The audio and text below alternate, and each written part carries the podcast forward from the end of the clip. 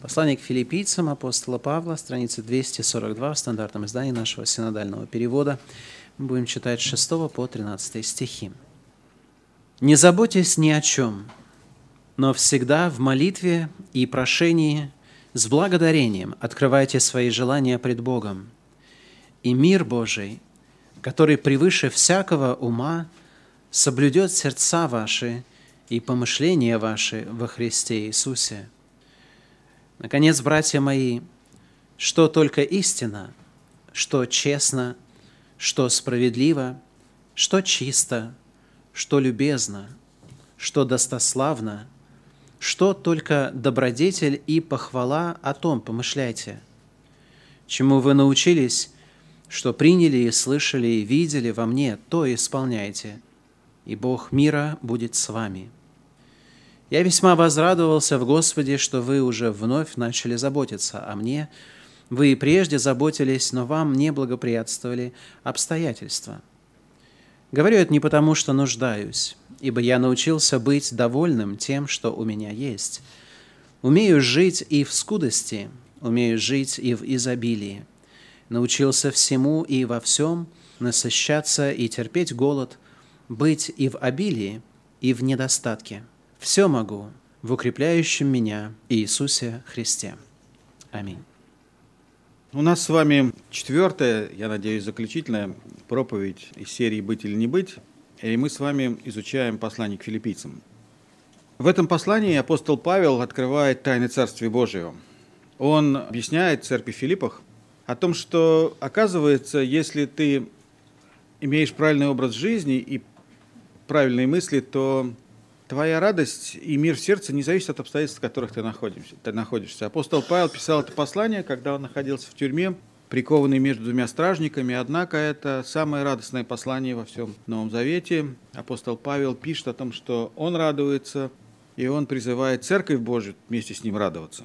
И я думаю, это не то, как, как живем мы, и не то, как живут люди вокруг нас, потому что мы живем, и наша радость, и наш мир в сердце часто зависит от обстоятельств, в которых мы находимся.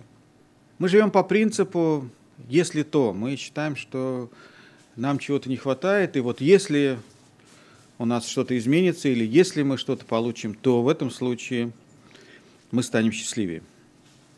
И апостол Павел объясняет в послании к филиппийцам о том, что можно быть счастливым и радостным вне зависимости от обстоятельств, можно жить полноценной радостной жизнью и не руководствоваться этим заблуждением, если то тогда. И в этом послании апостол Павел объясняет нам еще один духовный закон – я уже говорил, и я буду повторять, четвертое воскресенье подряд повторяю. Счастье – это не цель. Счастье, счастье – это не цель. Что такое счастье? Счастье – это производное правильного образа мыслей и правильной жизни. Многие люди стремятся к счастью, ставя перед собой цель стать счастливыми. Счастье – это не цель.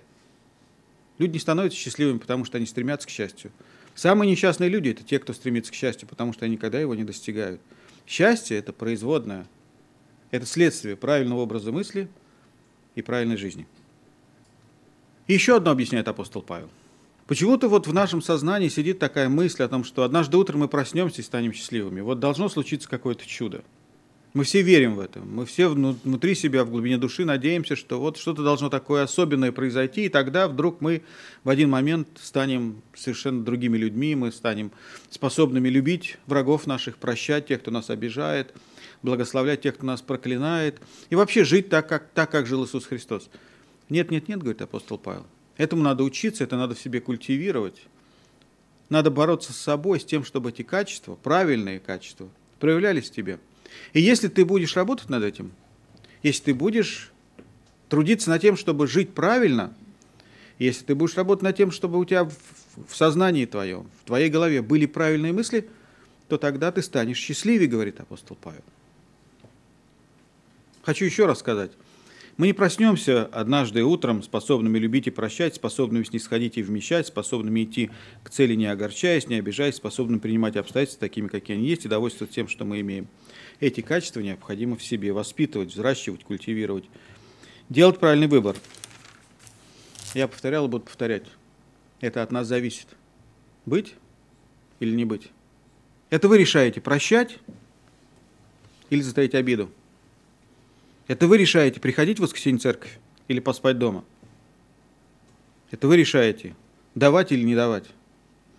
Это вы решаете, смиряться или гордиться. К сожалению, нам легче потворствовать нашим плотским похотям, идти на поводу своих «я хочу» и «я не хочу». Нам легче обижаться, чем прощать. Нам так естественно, естественно жить, не напрягаясь. Благословение Божье всегда рядом. Многие люди живут нищей, обездоленной, лишенной благословения жизнью и не знают, что они всегда рядом, только руку протяни. Но нам легче жить, не протягивая руки. Мы мечтаем о Божьих благословениях, о процветании, об успехе, но мы не следуем духовным законам, которые ведут нас к успеху и процветанию, которые ведут нас к счастливой жизни – Многие из нас, несмотря на солидный стаж хождения в церковь, так и не усвоили. Прослушали, прозевали, пропустили мимо ушей духовные принципы, которые предлагает Священное Писание. Принципы, развивая которые мы можем жить более радостной, более полноценной, более счастливой жизнью. Послание Якова. А, в 4 главе, большой достаточно отрывок, с 1 по 10 стих – сказано такое, такое слово. «Откуда у вас рожды и распри? Не отсюда ли от вожделений ваших, воюющих членах ваших? Желаете и не имеете, убиваете и завидуете, не можете достигнуть, припираетесь и враждуете, и не имеете». Почему? Потому что не просите. Просите. И не получаете. Потому что просите не на добро, а чтобы потребить для ваших вожделений – прелюбодеи и прелюбодейцы, не знаете ли, что дружба с миром есть вражда против Бога? Итак, кто хочет быть другом миру, тот становится врагом Богу. Или вы думаете, что напрасно говорит Писание, до ревности любит Дух, живущий в нас? Но тем, более, тем больше дает благодать, посему сказано, Бог гордым противится, а смиренным дает благодать. Итак, покоритесь Богу, противостаньте дьяволу, убежит от вас. Приблизьтесь к Богу и приблизиться к вам. Очистите руки грешники, исправьте сердца двоедушные. Сокрушайтесь, плачьте, рыдайте. Смех ваш да обратится в, в плач, радость в печаль. Смиритесь перед Господом и, и вознесет вас. И здесь Иаков объясняет нам принципы правильной, радостной, духовной жизни. И хотя речь как бы идет о смирении, о плаче и так далее, но это тот плач, который обращается в радость. В притчах написано иногда концом смеха бывает печаль, да? Так здесь вот та, та печаль, о которой говорит апостол Павел, на самом деле дает нам радость в сердце, а, Иаков дает нам радость в сердце. Итак, сегодня четвертая проповедь из серии «Быть или не быть». Я понимаю, что эти проповеди достаточно объемные, я говорю быстро, вы не успеваете следовать за мной, за, кто-то записывает, кто-то надеется на свою крепкую память, я не надеюсь на вашу крепкую память. Я знаю, что она у вас не крепкая, вот. Но у нас есть ресурс такой, как э, интернет, и новогиреево.орг можно войти и послушать на проповеди, они есть записи, и можно, у нас есть служение, которое занимается распространением дисков, поэтому если вы не успели запомнить, если вы хотите еще раз послушать, можно взять диск и послушать. Итак, сегодня четвертая проповедь серии «Быть или не быть». А, и в этой проповеди я хочу сказать о, того, о, о той проблеме, от которой сегодня больше всего страдает мир – Сегодня, как говорят, мир страдает больше всего от стрессов, которые мы испытываем. Развитие высоких технологий, скорости, с которыми мы перемещаемся, события, которые вокруг нас происходят с огромной быстротой, меняя друг друга. Я даже слышал такое выражение, что время сжимается, время ускоряется.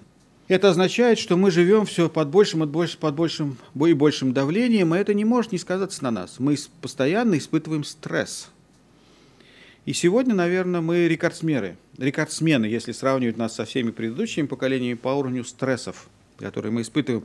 И одна из причин, которая разрушает мир в сердцах и уничтожает радость жизни и превращает нас в несчастливых людей, это стрессы и связанные с этим беспокойство. Швейцария, одна из самых благополучных, экономически благополучных стран, долгое время лидировала по количеству самоубийств. Это еще одно свидетельство того, что счастье в жизни зависит от изобилия имения. Если мы говорим о том, что причиняет нам более всего беспокойство, то можно составить примерную таблицу. Наша работа доставляет нам беспокойство. Финансы, семья, здоровье, взаимоотношения, неправильное питание и все, что с этим связано, беспокоит нас. Недостаток сна – езда по московским пробкам. Как справиться со все возрастающим беспокойством? Мы стали жить комфортнее, мы стали жить быстрее, мы стали э, намного обеспеченнее, чем даже наши родители в наши годы. Посмотрите, как вы одеваетесь, автомашины, вы, то, что вы едите, возможность путешествовать. Но при этом мы стали эгоистичнее, мы стали легче раздражаться, мы страдаем от депрессий, которые разрушают нашу психику и наше здоровье, болезнь, о которой наши родители, жившие гораздо более трудную, чем мы жизнь, даже и не подозревали. Они не знают, что такое депрессия. Апостол Павел на странице Священного Писания дает совет, как жить христианам, чтобы чрезмерное беспокойство и стресс не оказывали такого разрушающего влияния на нашу жизнь. И я вновь и вновь буду повторять, что от вас зависит быть или не быть. Это только ваше решение, применять в жизни то, о чем вы сегодня услышите, или продолжать жизнь, ничего в своей жизни не изменяя. Итак, послание филиппийцам, 4 глава, 6 по 13 стих. «И не заботьтесь ни о чем, но всегда в молитве и прошении с благодарением открывайте свои желания перед Богом. И мир Божий, который превыше всякого ума, соблюдет сердца ваши и помышления ваши во Христе Иисусе. Итак, братья мои, что только истина, что честно, что справедливо, что чисто, что любезно, что достославно, что только добродетели похвала, о том помышляйте. Чему вы научились, что приняли и слышали, и видели во мне, то исполняйте, и Бог мира будет с вами. Я всегда возрадовался в Господе, что вы уже вновь начали заботиться о мне – вы и прежде заботились, но вам не, благоприятствовали обстоятельства. Говорю это не потому, что нуждаюсь, ибо я научился быть довольным тем, что у меня есть. Умею жить и в скудости, умею жить и в изобилии. Научился всему и во всем, насчитаться терпеть голод, быть в обилии и недостатке. Все могу в укрепляющем меня Иисусе Христе. В этом отрывке Священного Писания есть Божье обетование. Если мы будем жить, руководствуясь этими духовными принципами, то мы значительно снизим уровень нашего беспокойства, то, что приводит нас к стрессам или к депрессии. Седьмой стих. «Мир Божий, который превыше всякого ума». Здесь такое слово. Что означает это слово «мир Божий, который превыше всякого ума»? Это означает способность сохранять мир в сердце тогда, когда вокруг нас все в панике. Сохранять мир в сердце тогда, когда все против вас – сохранять мир в сердце тогда, когда люди в подобной ситуации просто сходят с ума. Этот мир Божий, который превыше всякого ума, Бог говорит, я, я хочу научить вас этому. Если ты будешь жить по моим духовным законам, я гарантирую тебе такой мир в твоем сердце. Он гарантирует нам его мир. Вы знаете, что в Библии более 7 тысяч Божьих обетований. Но каждому обетованию предшествуют условия – вот если ты будешь вот это делать, говорит Господь, то я буду делать вот это. Всегда обетованием предшествуют условия. Итак, какие условия выдвигает нам Господь в этом обетовании? Итак, если вы соблюдете это и это, что мы должны соблюдать, чтобы не волноваться и не беспокоиться постоянно? Что мы должны соблюдать? И я буду говорить о пяти вещах, которые нам необходимо исполнить. Это Божьи условия для нас. Посмотрите на шестой стих. Не заботьтесь ни о чем, но всегда в молитве и прошении с благодарением открывайте свои желания перед Богом. Здесь апостол Павел открывает нам Божью волю, о том, как нам получить мир в сердце, как нам сохранить мир в сердце и не терять его, несмотря на обстоятельства, которые меняются вокруг нас, несмотря на то, что вокруг все в панике, несмотря на то, что люди в подобных обстоятельствах просто сходят с ума. Как нам сохранить мир в сердце? Первое, о чем мы будем говорить, апостол Павел говорит, не заботьтесь ни о чем. Второе, молитесь всегда и обо всем – Третье, за все благодарите Бога. Четвертое, сосредотачивайтесь на позитивном. И пятое, будьте всегда довольны тем, что имеете. Давайте рассмотрим эти условия поподробнее. Итак, первый шаг или первая привычка, которую нам необходимо в себе развивать, чтобы снизить уровень стресса в нашей жизни, звучит так. Сознательно, услышали, какое слово я сказал? Сознательно перестаньте беспокоиться. Одна из главных причин возникновения стресса, стресса в нашей жизни – это чрезмерное и необоснованное волнение. Я долго думал вот над этим словом, необоснованное. Когда я говорю необоснованное, э, необоснованное, мне это понятно. Это значит придуманное волнение. Это ситуация, которую рисует вам ваше воспаленное воображение. Это историю, которую вы внутри себя сочиняете, вы сочиняете в своем сознании. Это то, чего не произойдет. Но вы беспокоитесь по этому поводу вы доводите себя до возбужденного состояния, до стресса. Я объясню вам на примере. Пару лет тому назад я ехал на машине, обгонял другую машину. На дороге стоял гаишник. Я его не увидел. Он махнул своей, своей волшебной палочкой полосатой, тормозя, как мне показалось, ту машину. Я проскочил левее, но он потом мне махал долго палкой вслед. Я понял, что он пытался меня затормозить. И я, не останавливаясь, уехал. Потому что ситуация была непонятная. Я каюсь, я, я исповедуюсь в этом. Я уехал. Вечером, когда я лег спать, я не мог уснуть, наверное, до самого утра. Я думал, мне, мое воображение рисовало картину. Вот я проскочил мимо гаишника. Я не остановился. А если они сейчас подали в розыск? А может быть, он запомнил мой номер? А вот они сейчас разыскивают меня. А вот я сейчас после этого вернусь в Москву, а меня там ждут и так далее. И я всю ночь представлял себе, рисовал себе вот эти картины. С вами такое бывает? Кто сказал нет? Я не говорю про гаишника. Я говорю про другие ситуации, в которых мы оказываемся. И наше воспаленное воображение начинает рисовать нам какие-то картины, которых, которых не будет. Утром у меня было давление. Апостол Павел говорит, не заботьтесь ни о чем. Ни о чем. Вот это важное слово. Если бы в этом слове было сказано, ну, не заботьтесь об этом. Павел говорит, не заботьтесь ни о чем. О чем мы должны переживать, беспокоиться? Ни о чем. Об этом можно? Нет, не надо. Ну, а вот, а вот об этих обстоятельствах? Нет, нет, не надо. А как же это? Не, не надо. Не заботьтесь.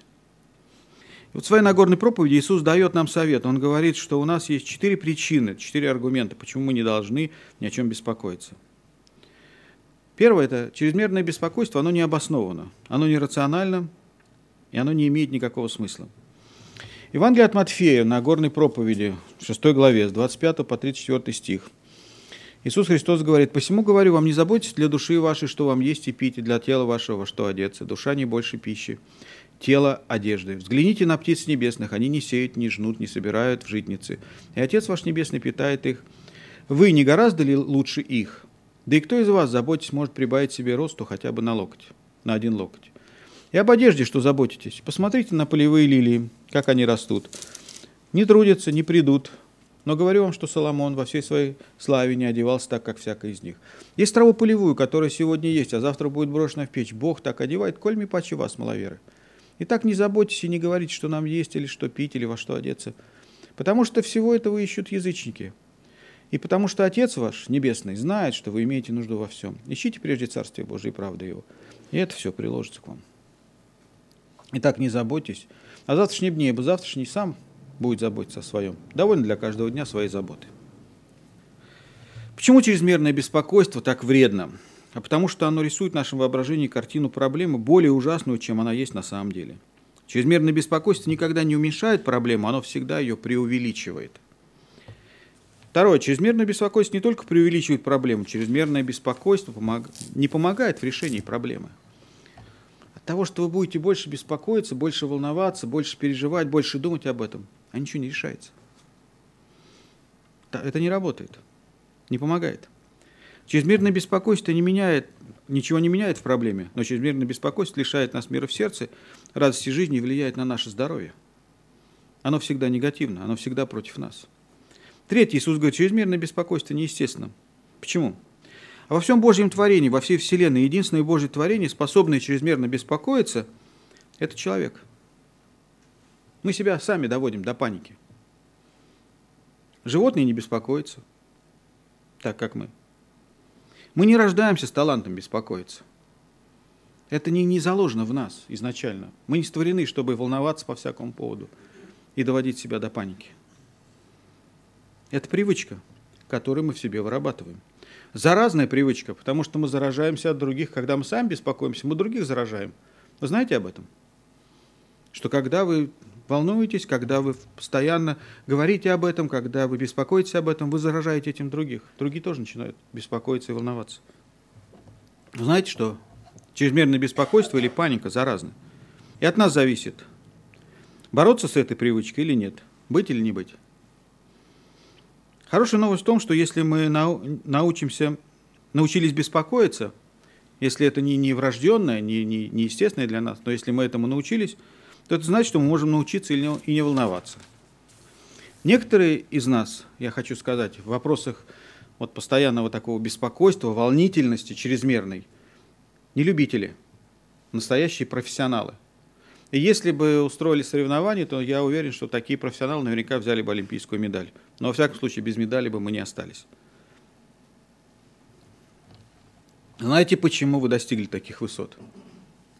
Вот в том, что вы беспокоитесь, в том, что вы волнуетесь чрезмерно, в том, что вы воображаете о тех проблемах, которых может не быть, вы расстраиваете себя, вы доводите себя до паники, это влияет на ваше здоровье, это стресс, вы его заедаете, запиваете.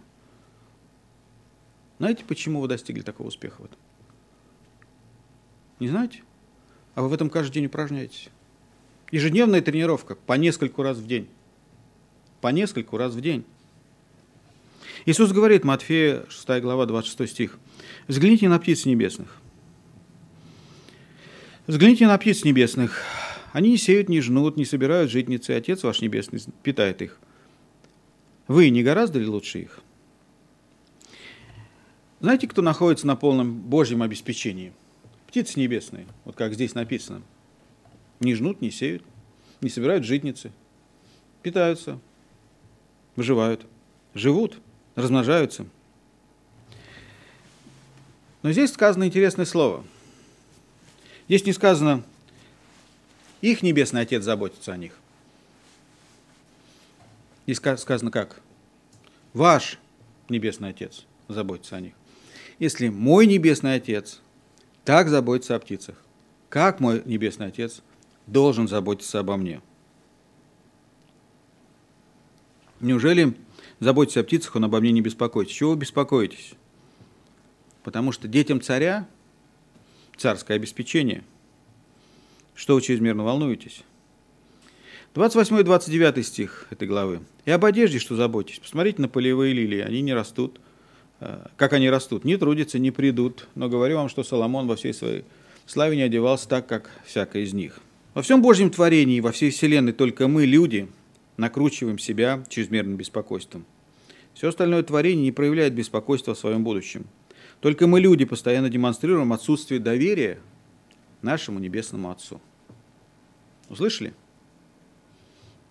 Птицы возвращаются из теплых стран обратно. Они доверяют. Только мы демонстрируем наше недоверие нашему Небесному Отцу.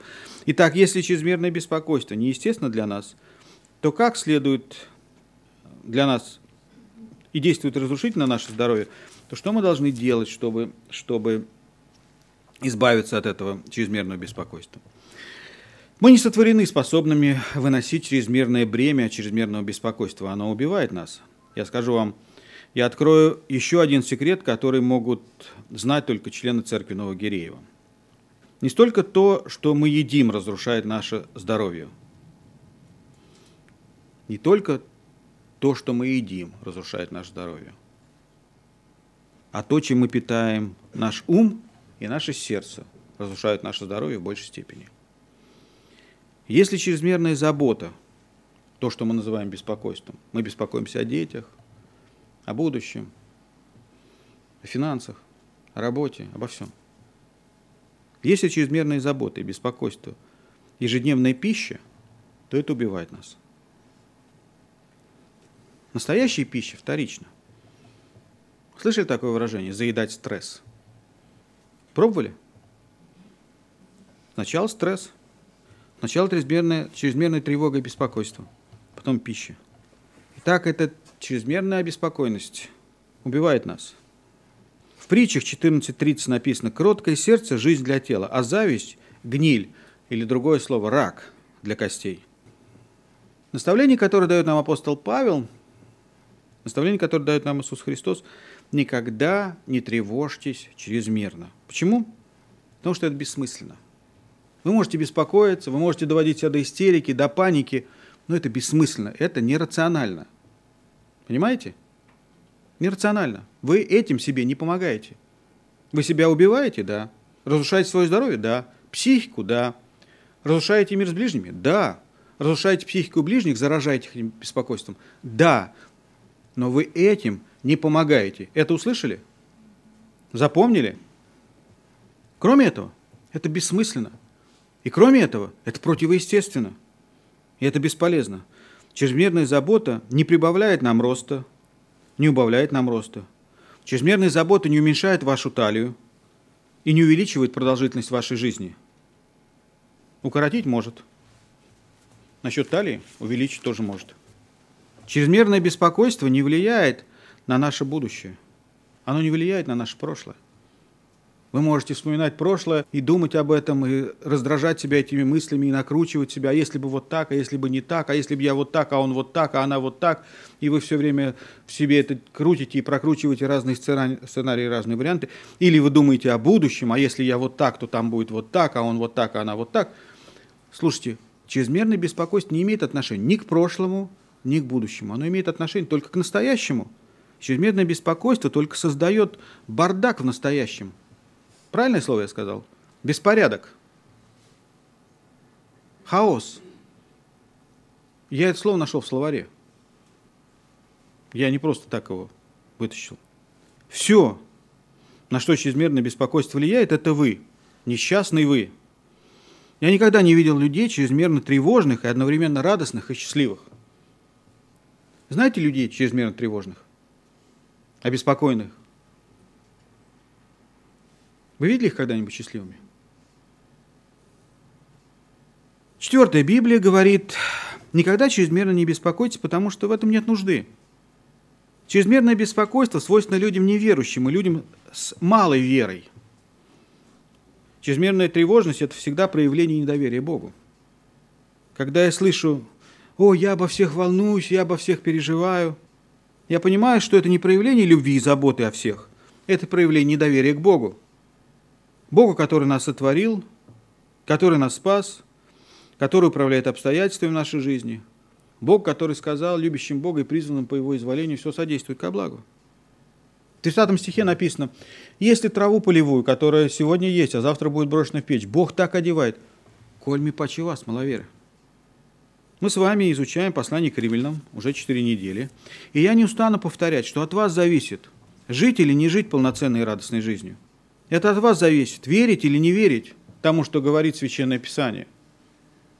От вас зависит, применять эти принципы, о которых вы слышали в вашей жизни, или не применять. Развивать себе качества, которые помогают жить более счастливой жизнью, или не развивать. От вас зависит.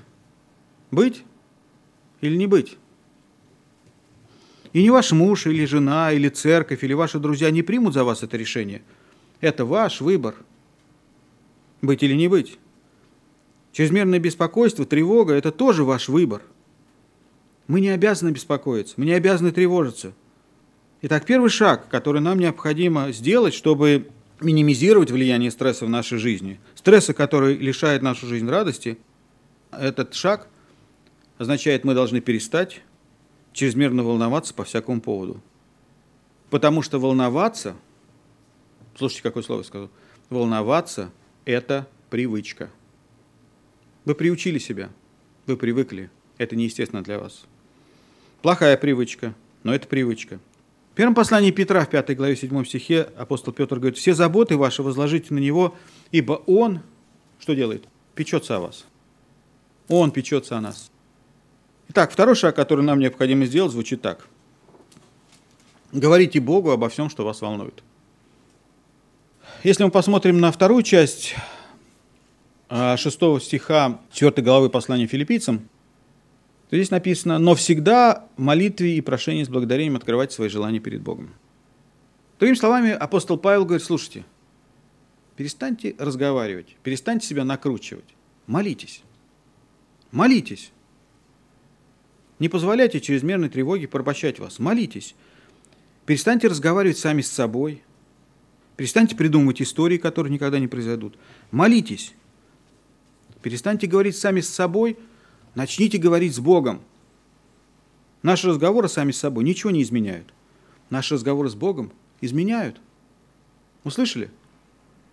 Наши разговоры сами с собой ничего не меняют. Наши разговоры с Богом меняют. В том стихе есть интересное слово. Апостол Павел говорит «но». В английском сказано instead. Я посмотрел, что это значит. Это означает, мне кажется, это было бы лучше, если бы так перевели. Не но, а написали другое слово. Написали бы вместо этого. Звучит так. Не заботьтесь ни о чем, но вместо этого. Ну, взамен. Вместо того, чтобы заботиться, беспокоиться, тревожиться, волноваться, вместо этого молитесь. Взамен этого молитесь. Евангелие от Матфея, еще раз мы посмотрим Евангелие от Матфея, 18 главе, с 1 по 4 стих сказано. В это время ученики приступили к Иисусу и сказали, а кто будет больше в Царстве Небесном?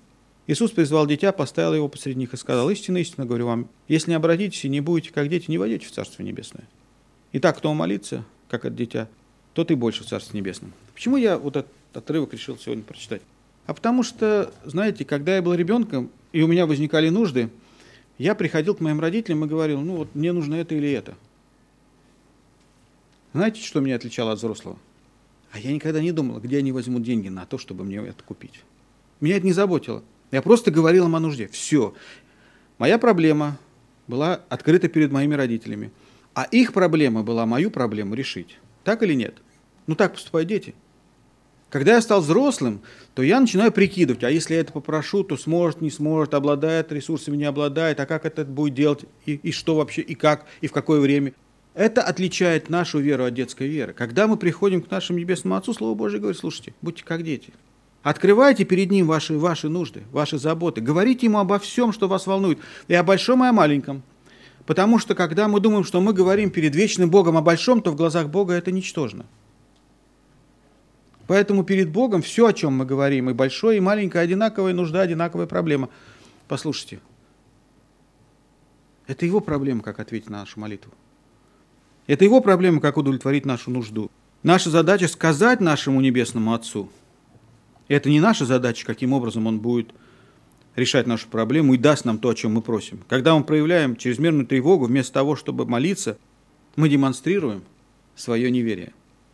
Наша вера не в том, что Бог не существует. Не потому мы верующие, что мы верим в то, что Бог существует. Мы верим Божьим обещаниям. Мы верим, что если Бог пообещал, Он исполнит. И это отличает нас от людей мира сего. Многие из которых знают, что Бог существует. Но мы верующие, потому что мы верим Божьим обетованиям. Наша вера в том, что мы верим в том, что Он любит нас, несмотря на то, в каких обстоятельствах мы с вами находимся. Яков в 4 главе, во 2 стихе говорит, «Э, «Желаете, не имеете, убиваете и завидуете, и не можете достигнуть. Припираетесь и враждуете, не имеете, и не имеете, потому что не просите. Просите не получаете, потому что просите не добро, а чтобы потребить для ваших вожделений». Итак, вот вам секрет, который знают только члены церкви Новогиреева. Меньше беспокойтесь, больше просите. Услышали? Запомнили? Да? Беспокойтесь меньше, просите больше. Ни о чем не беспокойтесь, обо всем молитесь. Запомнили? Римлянам 8 глава 31-32 стих. Что сказать на это? Если Бог за нас, кто против нас? Тот, который сына своего не пощадил, но предал его за нас, за всех нас, как с ним не дарует нам и всего? Слушайте, если мы верим в то, что Бог возлюбил нас, Иоанна 3,16, помните, да? Если мы верим, что Бог возлюбил нас так, что отдал за нас Сына Своего Единородного – то неужели на этом его любовь закончилась? Конечно, нет. Если он заплатил такую цену, если он сына своего не пощадил ради нашего спасения, то неужели решить нашу проблему для него проблема? Ответить на нашу просьбу это, это невозможно. И он сказал, нет, вот я тебя спас, все, с, с этого момента наши отношения с тобой прекращаются. Больше я к тебе не имею отношения, ты ко мне. Нет, наоборот. То, что он сына своего не пощадил, это проявление Божьей любви, но на этом его любовь не заканчивается, на этом только начинаются наши отношения с ним. Поэтому ему ничего не стоит решить нашу самую большую проблему. Верите ли вы, что он все еще любит вас? А если любит, то и ответит на вашу просьбу в соответствии с вашей нуждой. Если нас, земных родителей, беспокоит все, что происходит в жизни наших детей, а нас беспокоит, тем более Бога беспокоит, что происходит в нашей жизни. Слово Божье говорит, что у нас даже волосы на голове сочтены – Слушайте, задам вопрос, а может быть кто-то ответит. А вы знаете, сколько у вас волос на голове? Ну, я знаю, что некоторые с, э, с такими блестящими головами, знаю, вот там мне уже показывают, они знают, сколько. Вы знаете, сколько волос на голове у вашего ребенка? Вы когда-нибудь считали? Вы родители. Бог знает, сколько волос на нашей голове. Вы когда-нибудь у своих детей волосы пересчитывали? Сколько вы сегодня вычесали? Я никогда не считал волосы на голове своих детей. Мои очень волосатые. Я не знаю. Я знаю, что, может быть, у лысых детей родители и могут волосы на голове пересчитать, но речь не о них. Это слово свидетельствует нам о том, что для нашего Небесного Отца важно все, что происходит в нашей жизни. Не волосы важны, не о волосах речь. Даже самая маленькая, даже самая ничтожная проблема, на которую мы не обращаем внимания, важна для Него. Слышали? Вот в чем Его любовь. Вот эта вот фраза о том, что Он знает, какое у нас количество волос на голове, говорит о том, что до какой степени Он любит нас. Самое глупое, что мы можем сделать, тогда, когда что-то происходит в нашей жизни, это сказать, я сам с этим справлюсь. Говоря так, вы обрекаете себя на чрезмерное беспокойство. Писание говорит, ни о чем не беспокоиться, но обо всем молиться. Третье. Благодарите Бога за все, что происходит в вашей жизни. За все благодарите, написано в Слове Божьем. В третьей части шестого стиха написано, но всегда в молитве и прошении с благодарением открывайте свои желания перед Богом. Молитесь и просите с благодарением. Благодарите. Я уже говорил раньше, одно из качеств, которые мы должны в себе развивать, если мы хотим жить полноценной, радостной жизнью, это способность быть благодарными. Надо научиться благодарить. Перестать принимать все так, как будто нам обязаны. Надо научиться благодарить. Счастливые люди – это благодарные люди. И благодарные люди – это счастливые люди. Неблагодарные люди всегда несчастливые. Всегда, когда вы молитесь или просите, благодарите Бога за то, что имеете – Неблагодарные всегда смотрят на то, чего у них нет. Благодарные всегда видят то, что у них есть. Знаете, есть такое выражение, что наша жизнь как зебра. Она состоит из белых и черных полос. И многие, и христиане в том числе, в это верят. То мы поднимаемся сначала в гору, потом спускаемся вниз, и вот наша жизнь вот так вот. Хорошая полоса, плохая полоса, черная. Ну, сейчас у тебя черная полоса, ну, ничего страшного, будет белая полоса и так далее. Я с этим не согласен. Я думаю, что наша жизнь – это рельсы. Одна рельса – это хорошее событие в нашей жизни, другая – плохая. И мы стоим на этих рельсах. И в нашей жизни происходит одновременно и хорошее, и плохое. Не бывает так, что было только плохо, и не бывает так, что было все только хорошо. В нашей жизни есть и то, и другое, и все происходит одновременно. Даже тогда, когда все складывается для нас самым лучшим образом, нам есть еще над чем надо работать. То, над чем надо еще работать. И когда бывает все так плохо и все не складывается, нам есть чему радоваться и за что благодарить. А это значит, в какой бы ситуации я ни находился, мне есть за что его благодарить. Иногда я слышу вопрос, а в чем воля Божья для меня? Знаете, подходит сестра или брат такой духовный и говорят, а в чем воля Божья для меня? А вот в чем воля Божья для, для вас. Прежде чем вы сделаете второй шаг, чтобы познать волю Божью, Научитесь благодарить Бога во всех обстоятельствах вашей жизни. В, этом, в том, что я сказал, капкан. Я не знаю, услышали вы то, что я сказал или нет. Я проверяю вашу внимательность. Что я сказал? Прежде чем вы сделаете второй шаг, научитесь благодарить Бога во всех обстоятельствах вашей жизни. В чем капкан, в чем ловушка? Во всех обстоятельствах. Я не сказал за все обстоятельства. Услышали? Я не сказал за все обстоятельства. Я сказал, во всех обстоятельствах. Есть разница. Есть разница. И в этом воля Божья для всех нас сегодня. Четвертое. Если я хочу минимизировать стресс в моей жизни, я учусь ни о чем чрезмерно не беспокоиться, я учусь обо всем, что меня тревожит, молиться, я учусь быть благодарным во всех обстоятельствах жизни, заставляю себя думать и помнить только позитивное. Это очень важно, потому что стресс – это борьба.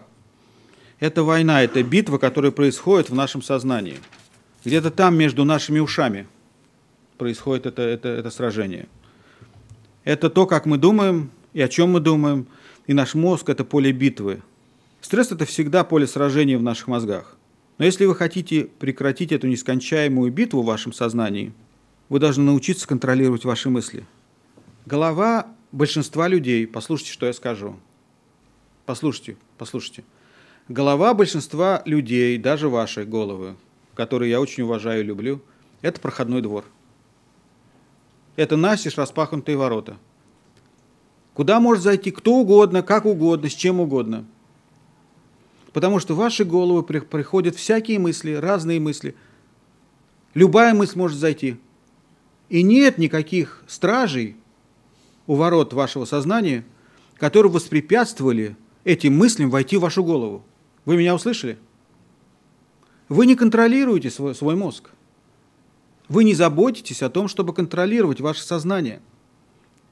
Вы позволяете всему, что вокруг вас, плохому в большей степени, хорошему в меньшей степени, входить в вашу голову. И если да, они хотят, они могут там оставаться, задерживаться. А некоторые там поселяются и живут, располагаются и становятся хозяевами. И начинают вам говорить, что вы должны делать. Услышали? Ваши мозги, ваше сознание, ваша голова – это проходной двор. Если бы у меня была возможность приподнять чью-то черепную коробку и заглянуть в их мозг, я бы несказанно удивился тому, что бы я там увидел. Потому что чего там только нет. А заглянув в некоторые головы, я несказанно удивился тому, что там вообще ничего нет. Наш мозг, как компьютер. Вы знаете, что компьютер и благословение, и наказание? Вы знаете, что в компьютере больше, чем где бы то ни было, помойки. Конечно, это говорят те, кто знает. Знаем, какая помойка компьютер, как много там вся, всякой грязи, всего того, что нам не нужно видеть, что мы не должны слышать, на что мы не должны смотреть. Слушайте, вы, вы выбираете, вы решаете, на какие сайты заходить, а на какие не заходить. Услышали? Знаете, что делают умные люди? Они ставят фильтры, которые не позволяют вот этой помойке, которая там есть, просачиваться в ваш компьютер. Компьютер – это благословение. Потому что мы сегодня все делаем с помощью компьютера. Может быть, у нас в стране не так, но за рубежом все, абсолютно все завязано на компьютер – Оплата счетов, заказ пищи, всего чего угодно. Все через компьютер. Это делается быстро, это экономит наше время, это благословение. Но с другой стороны, это такая помойка. И если не будет фильтра в компьютере, то вся помойка будет просачиваться к вам. И хотите вы или не хотите, вы будете на это смотреть. Вы будете туда заходить. Эти сайты или файлы, они сами будут выскакивать. А через некоторое время вы уже будете их так открывать сами, потому что вас это заинтересовало. Наш мозг как компьютер. Если мы не ставим стража у ворот нашего сознания, услышали, какое слово я сказал? Если мы не сторожа нашему сознанию, если этот страж не бодрствует, который охраняет наше сознание, все, кто угодно, могут зайти туда и принести с собой могут все, что угодно. Знаете, что отличает нормальных христиан от ненормальных? Они контролируют свои мысли – они не позволяют любой мысли войти к ним в мозг.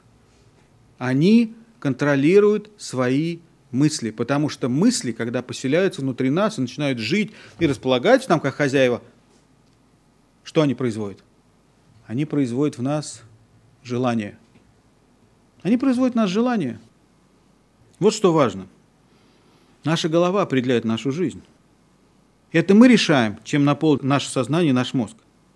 Мы решаем, быть этой информацией в моей голове или не быть.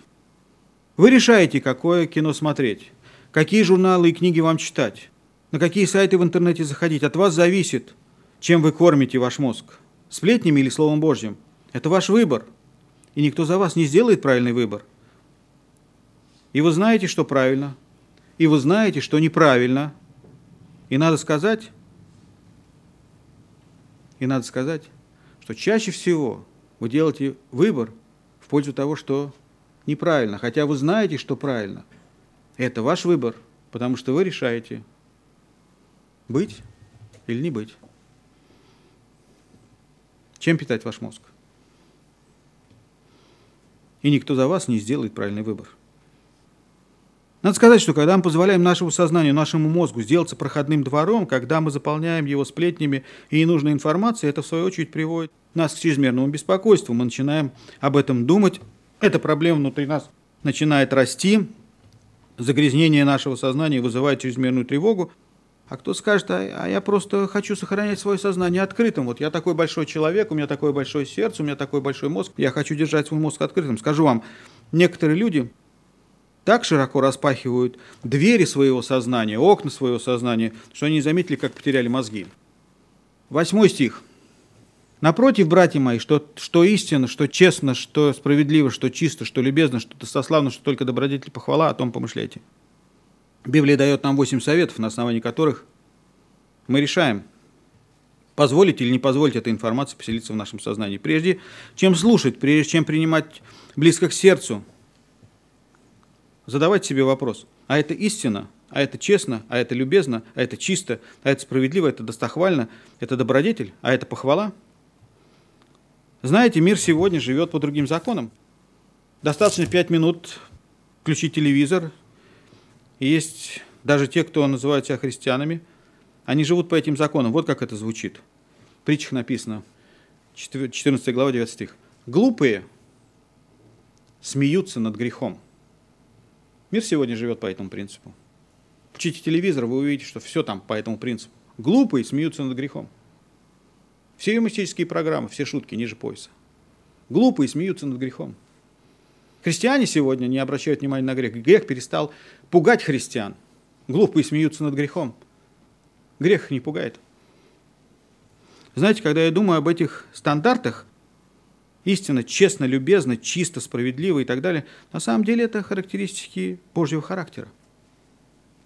Другими словами, если вы хотите чем-то заполнять ваше сознание, думайте о Боге. Исайя 26.3. «Твердого духом ты хранишь в совершенном мире» ибо на тебя уповает Он. Твердого духом ты хранишь в чем? В совершенном мире. Мир в сердце. Потому что на тебя уповает Он. То, о чем вы помышляете, то, куда вы направляете свой взор, или вызывает чрезмерное беспокойство, или приносит мир в сердце. И это ваше решение. Что смотреть, что слушать, на что обращать внимание. Это ваше решение, быть или не быть. Когда мы смотрим внутрь себя, мы огорчаемся. Я часто огорчаюсь, когда смотрю внутрь себя. Я вижу все свои недостатки, я знаю их лучше других. Когда мы смотрим вокруг себя, мы разочаровываемся. Мы разочаровываемся в людях, мы разочаровываемся в отношениях с людьми. И это угнетает нас. Но когда мы смотрим на Христа, это дает нам спокойствие и мир в сердце. И пятое.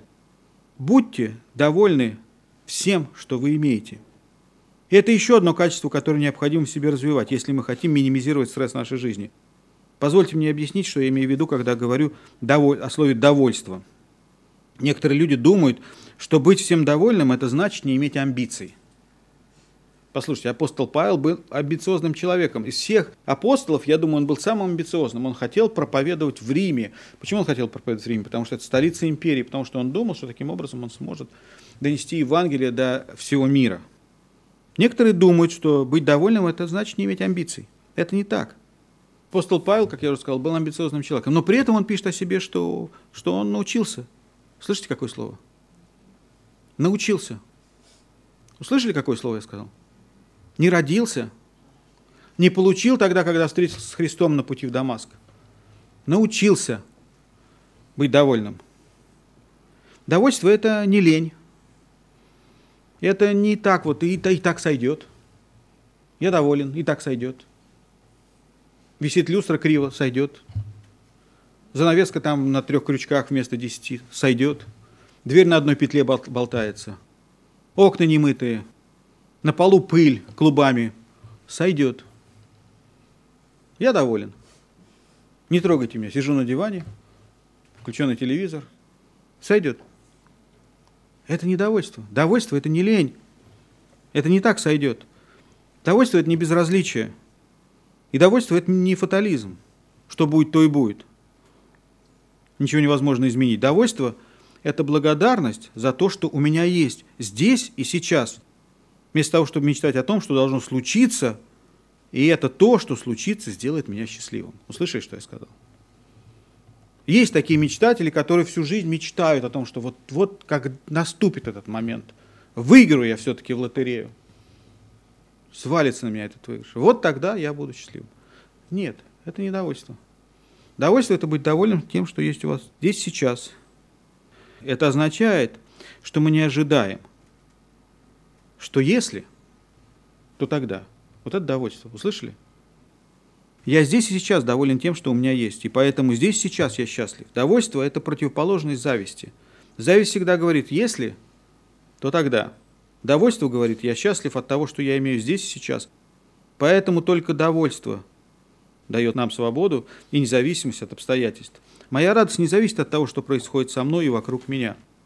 11-12 стих. Говорю это не потому, что нуждаюсь, ибо я научился быть довольным тем, что у меня есть. Умею жить и в скудости, умею жить и в изобилии, научился всему и во всем, насыщаться и терпеть голод, быть в обилии и недостатке. Итак, вопрос. Как научиться быть довольным? Первый, первый совет. А вы прекратите себя сравнивать с другими. Прекратите себя сравнивать с другими. Это важно. Одна из причин недовольства – это постоянные соревнования – мы себя сравниваем. Мы сравниваем, мы считаем, что по сравнению с другими мы заслуживаем чего? Большего. Мы заслуживаем большего.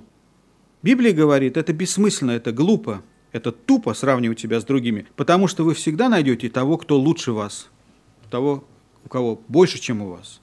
И это огорчает.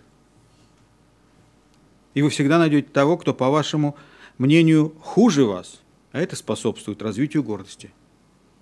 Огорчение и гордость лишают нас радости жизни. Я говорил о том, что гордость делает нас противниками Богу в прошлое воскресенье. Будьте тем, кто вы есть, и будьте довольны тем. И другого такого нет во всей Вселенной. Вы уникальны сами по себе. Вы индивидуальны. Слушайте, что я скажу. Вы штучный экземпляр. Каждый из вас. И не надо никому, кроме Христа, подражать. О, я хочу быть как моя сестра. О, я хочу быть как моя мать. Не надо никому, кроме Христа, подражать. Будьте сами собой. Богу не нужны клоны. Будьте сами собой. Будьте довольны собой. Не соревнуйтесь и не сравнивайте себя с другими. Это глупое занятие. Услышали? Запомнили? Еще одно. Прекратить думать, что чем больше вы будете иметь, тем счастливее вы будете. Ленин сказал, лучше меньше, да лучше – Экклезиаст сказал, умножается имущество, умножаются и потребляющие его. Мы живем в плену мифа, весь мир живет, руководствуясь этим обманом. Чем больше я имею, тем я счастливее. Чем больше я имею, тем я значительнее. Чем больше я имею, тем в большей степени я безопасен. На самом деле ценность и самая большая ценность – это вы сами, а не то, чем вы владеете. Жизнь человека не зависит от избытка его имения. На самом деле ваша безопасность это обладание тем, чего у вас не могут ни похитить, ни отнять. Услышали? Христос сказал, собирайте сокровища на небесах, где воры не подкапывают, не крадут. Если вы приобретаете больше, больше и больше имущества и добра и думаете, что это делает вашу жизнь безопаснее, это не делает безопаснее, это делает вашу жизнь более какой? Тревожной. Богат тот, кому нечего терять. Если вы думаете, что ваша безопасность – это ваша работа, вы можете ее потерять. Если вы думаете, что ваша безопасность – это большой банковский счет, а банки разоряются. Если вы думаете, что ваша безопасность – ваше здоровье, вы можете его лишиться. Знаете, чего у вас никто не может отнять? Это ваши взаимоотношения с Богом. Вы не можете контролировать ваши обстоятельства, но от вас зависит, какой выбор вы будете делать. Иметь правильное отношение с Богом или не иметь? Быть или не быть? Экклезиаст 4.6 говорит – Лучше горсть с покоем, нежели пригоршни с трудом и томлением духа. Огромное количество людей, в том числе и христиан, покупают то, что им непосредством, чтобы произвести впечатление на людей, которых они не любят. Люди влезают в долги, поэтому они должны больше и больше работать. Они становятся, знаете такое слово, воркоголик? Я правильное слово сказал? Человек, который помешан на работе. И все это делают, потому что они влезли в долги, и надо больше и больше работать, потому что надо расплачиваться, нужно зарабатывать больше денег. И они становятся рабами этого. И ради этого они приносят жертву себя, свои отношения в семье, свои отношения с женами и детьми. И самое главное, они приносят жертву свои отношения с Богом. Что нас могут отнять? Мы можем потерять имущество, банковский счет, здоровье. Чего нас не могут отнять? Наши отношения с Богом. Люди легко приносят в жертву их отношения с Богом. И незаметно Для себя христиане превращаются в рабов своего имущества. Нет ничего плохого в том, чтобы приобретать вещи, но это не должно порабощать нас. Наслаждайтесь тем, что вы имеете без привязанности. Один урок я выучил у моих американских друзей. Не у всех, но есть у меня друзья, которые так живут. Они умеют радоваться вещам, они умеют пользоваться ими, но они не привязываются к ним сердцем. Для них нет такого понятия «моя машина», «мой дом», там, какие-то другие вещи. Это мое, мое, мое. Никто этого не должен трогать. Они наслаждаются этим, они пользуются этим, они позволяют этим пользоваться другим. Эта способность наслаждаться тем, что у вас есть, без сердечной привязанности, одна из составляющих того, что мы называем довольством. Я скажу вам, этому легко учить, но это трудно исполнить. Это нелегко, ни о чем не беспокоиться. Это нелегко молиться постоянно обо всем. Это нелегко благодарить Бога во всех обстоятельствах нашей жизни. Это нелегко помышлять только о том, что честно, что чисто, любезно, что достославно, что только добродетель и похвала. Это нелегко быть всегда и всем довольным. Я иногда говорю, Господи, где взять силы, чтобы так жить? А Господь говорит, а силы у меня. Я дам тебе силы и способности жить так, чтобы твоя жизнь стала радостной и полноценной. Павел заканчивает этот отрывок стихом 13. Он говорит, «Все могу в укрепляющем меня Иисусе Христе». Если меня укрепляет Иисус Христос, я спокоен. Если меня укрепляет Иисус Христос, я молюсь постоянно и обо всем. Если меня укрепляет Иисус Христос, я благодарю Бога во всех обстоятельствах. Если меня укрепляет Иисус Христос, я помышляю только о том, что чисто, честно, любезно, что достославно, что только добродетель и похвала. Если меня укрепляет Иисус Христос, мне легко быть довольным. И речь не идет о религии, речь идет об отношениях. В заключении прочту несколько слов из книги Иова, 22 глава, 1 стих. «Сблизьтесь же с ним, и будь спокоен, и через это придет тебе добро». Знаете, по какой причине у вас нет мира в сердце, радости в жизни, успеха и процветания? Вы все еще воюете с Богом за право самостоятельно решать свои проблемы. Вы все еще стараетесь ему доказать, что вы ему равны. Вы все еще верите этой лжи, что вы сами, сами в себе Бог – разумеющий, что добро и что зло. Прекратите воевать с ним. Капитулируйте. Не бойтесь даться на милость победителя. Ведь так или иначе, по доброй воле или по страхам настанет день, и вы провозгласите, что он Бог, а вы нет. Идите к нему, не бойтесь проиграть эту битву, он любит вас. От вас зависит, принять это предложение или не принять. От вас зависит, быть или не быть. Помолимся. Господь, я благодарю Тебя за это слово, которое Ты дал нам этим утром, и я молю Тебя о том, чтобы то, что мы слышали, то, что слышал каждый из нас, вселял в сердца наши, и не, мы не позволяли суете мира этого, делам житейским, заглушать все это в нас, чтобы мы не позволяли всяким мыслям засорять наш ум, который мешает Слову Божьему взрастать в нашем сердце – Господи, помоги нам бодрствовать и не, не позволять врагу душ человеческих похищать Твое Слово сердец наших. Всемогущий Господь, Ты знаешь нужду каждого человека, и я верю, что Ты говорил сегодня в соответствии с нуждой каждого сердца. Я прошу Тебя, пусть это Слово живет внутри нас для славы Твоей. Аминь.